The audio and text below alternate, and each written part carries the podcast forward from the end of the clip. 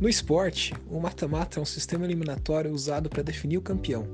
Aqui também, descubra o vencedor dos mais variados assuntos. Bem-vindo ao Mata-Mata.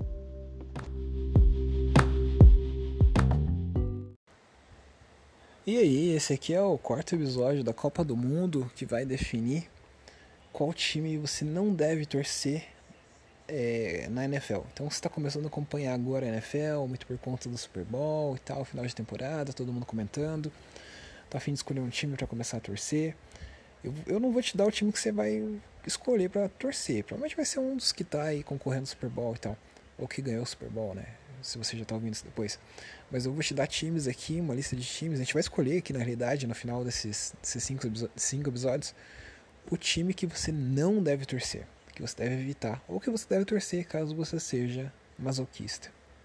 Então hoje a gente tem alguns concorrentes bem interessantes.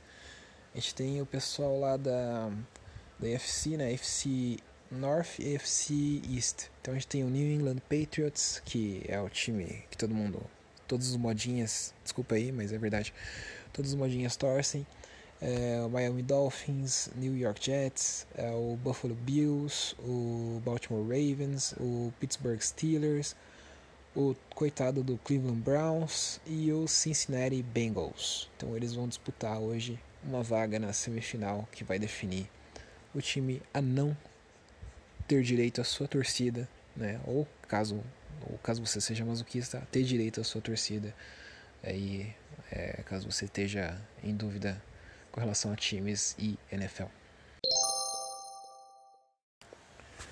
Nosso primeiro duelo desse episódio é entre o, é entre nossa, tô retardado aqui. É que tá de madrugada, né? Eu tô meio disléxico.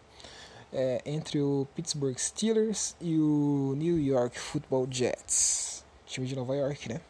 Contra o time de Pittsburgh. Bom, Pittsburgh Steelers é um dos times mais tradicionais da NFL, ganhou vários campeonatos e tudo mais, né? Tem o Ben Roethlisberger, que é o quarterback que tá velho já, se machucou esse ano, inclusive não jogou. Uh, não se sabe quanto tempo ele vai continuar lá no, em, em Pittsburgh. É, o time inteiro deu uma, uma lesionada esse ano, né? E ainda assim eles quase chegaram no playoff. Então, assim, é uma incógnita o futuro. Então, é um time tradicional e tal, mas o futuro é meio incerto. O Jets é um time que volta e meia tá várzea, né? Volta e meia tá se ferrando e tal. E não parece ter um futuro muito bom não também. Né? Os dois times de Nova York, inclusive o Jets e o Giants, bem, bem, bem, como que eu posso dizer assim, bem nebuloso o futuro próximo. Uh, mas assim, por conta da tradição, olhando para o passado, que não deveria ser um critério para escolher o vencedor aqui, mas enfim. É, eu diria que o Jets tem um potencial maior de causar sofrimento nos torcedores. Então, é um time que eu acho que deve ser evitado a torcida, né, pro Jets. Então, por isso o Jets vai ganhar esse confronto contra os Steelers. Nosso segundo confronto é entre Miami Dolphins, time da cidade mais abrasileirada do, dos Estados Unidos, contra o Cincinnati Bengals. Miami Dolphins é um time que tem o, o Paulo Antunes, que é um comentarista lá da ESPN, de, de NFL e tal, que ele torce pro Dolphins, e ele fica falando, né, fica tirando sarro que o time é ruim e tal, tal, causa sofrimento no torcedor. Mas eu acho que contra o Bengals, acho que o Bengals tem um potencial maior de causar sofrimento no, no torcedor, hein? Então acho que o Bengals ganha esse duelo. O Bengals, Várzea danada, esse ano ganhou um jogo só, se não me engano.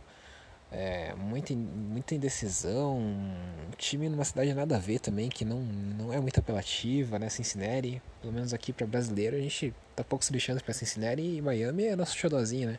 Quer dizer, do pessoal que gosta de ir para Miami, que para mim não é. não, mas eu confesso que eu tinha um preconceito assim com Miami, eu achava que era muito. Uh, ah, vou lá para comprar outlet e tal, mas eu tive a oportunidade, né, graças a um trabalho que a gente foi apresentar no passado nos Estados Unidos de passar um dia em Miami. É uma cidade bacana, é uma cidade bonita assim. De qualquer forma, é, o Bengals ganha esse duelo, então, como time com potencial de causar mais sofrimento nos torcedores. Próximo duelo aqui da nossa lista desse episódio, né? Que vai definir o primeiro semifinalista, semifinalista desse episódio. É Buffalo Bills, New England Patriots. New England Patriots está numa situação meio curiosa porque é o time que mais ganhou Super Bowls aí nos últimos anos, tá doutrinando direto, tem o Tom Brady que é um maior jogador da história, né? Eu, eu assim, eu, eu sou bem sincero, eu sou um hater do New England, mas não tem como não reconhecer a grandiosidade dos, do, do que eles alcançaram. Só que tem um porém. O Tom Brady tá com 42 anos, né? O marido da Gisele, que o pessoal gosta de falar.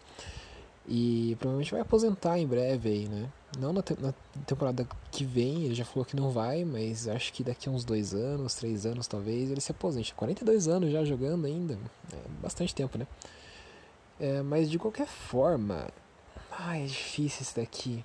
Que contra o New England contra o Bills.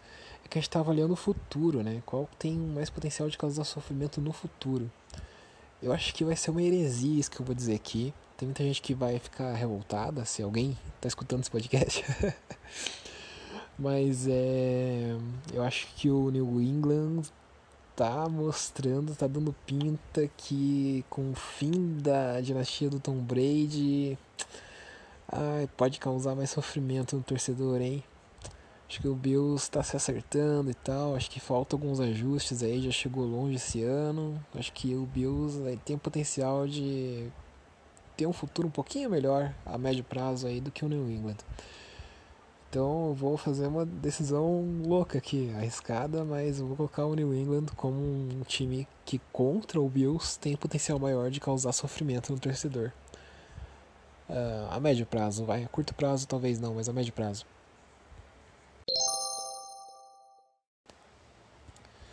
E o último duelo aqui dessa quarta de final é entre o Ravens, Baltimore Ravens, contra o Cleveland Browns. Bom, fácil, né? Esse aqui é bem fácil. Cleveland Browns. Cleveland Browns é o time mais ferrado da NFL. Já trocou de técnico 500 mil vezes, já não chega a playoff faz 580 mil anos. É... Esse ano foi zoado pra caramba, apesar de ter um time bom. Assim, time bom não, mas peças boas. E o Ravens chegou. O Ravens era o time mais badalado da temporada, né? É, tem o quarterback muito bom, o Lamar Jackson.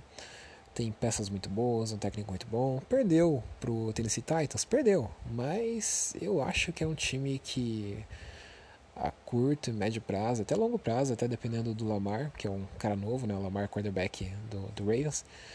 Eu acho que eles vão, vão continuar na crista da onda aí pelos próximos anos. E o Browns não. O Browns é uma incógnita eterna e é um time ferrado, coitado. Então se gosta de sofrer, torço pro, pro Browns. Então, nossa primeira semifinal desse quarto episódio aqui da Copa do Mundo de times a não torcer na NFL está sendo entre o Bengals e o Jets. Olha, confronto difícil, mas pelo, pela campanha desse ano, pelas incertezas e pela irrelevância da cidade.